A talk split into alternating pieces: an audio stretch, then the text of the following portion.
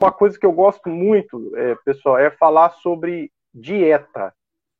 A alimentação na doença de Parkinson é um tópico que eu gosto bastante, então vou aproveitar para dar é, é, essa boa notícia para vocês. É o seguinte: tem estudos novos em dieta em doença de Parkinson, são estudos assim belíssimos, é, basicamente dois tópicos, tá? Prestem atenção. Um tópico é um tópico preventivo, que são pessoas, por exemplo, familiares que têm doença de Parkinson e que têm um risco, às vezes, aumentado de ter uma doença se tiver uma clara distribuição genética. Que, que, que dieta é, é essa? Às vezes as pessoas perguntam: ah, existe alguma coisa de comida que a gente pode é, é, utilizar para prevenir a doença de Parkinson? Pessoal, esse é um estudo que saiu ano passado, também no Neurology, que avaliou o seguinte: uma dieta chamada dieta do Mediterrâneo e uma outra dieta chamada dieta DASH, que é uma dieta que reduz a quantidade de sódio.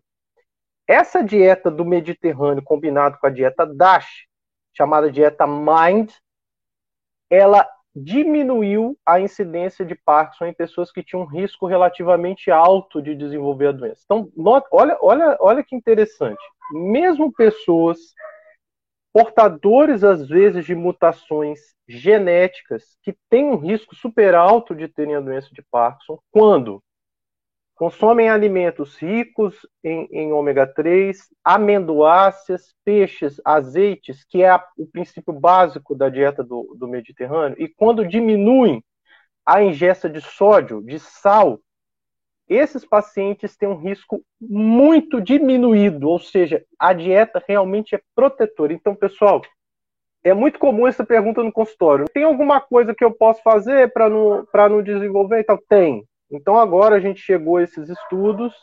Eu, eu, particularmente, eu fico muito feliz com isso, porque é realmente uma coisa que depende muito dos pacientes e dos familiares, que é os cuidados com dieta. Então, as pessoas que, que, que comem é, de maneira adequada, elas realmente têm um fator de proteção, isso foi muito legal.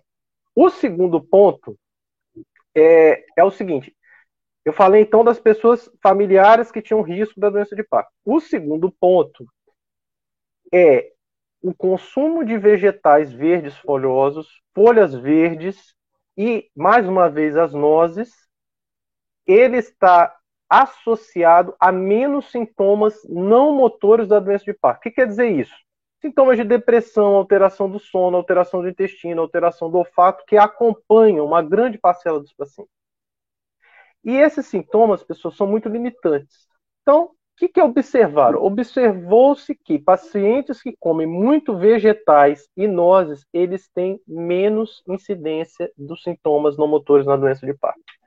Então, mais uma vez, pessoal, esse consumo consciente de, de, boa alimentação ele é determinante tanto no fator como fator protetor de desenvolvimento da doença, quanto na diminuição de sintomas como esse que eu mencionei para vocês, depressão, ansiedade, alteração do sono, e isso a gente sabe acomete quase 80% dos pacientes e é um dos principais limitantes da qualidade de vida das pessoas, tá?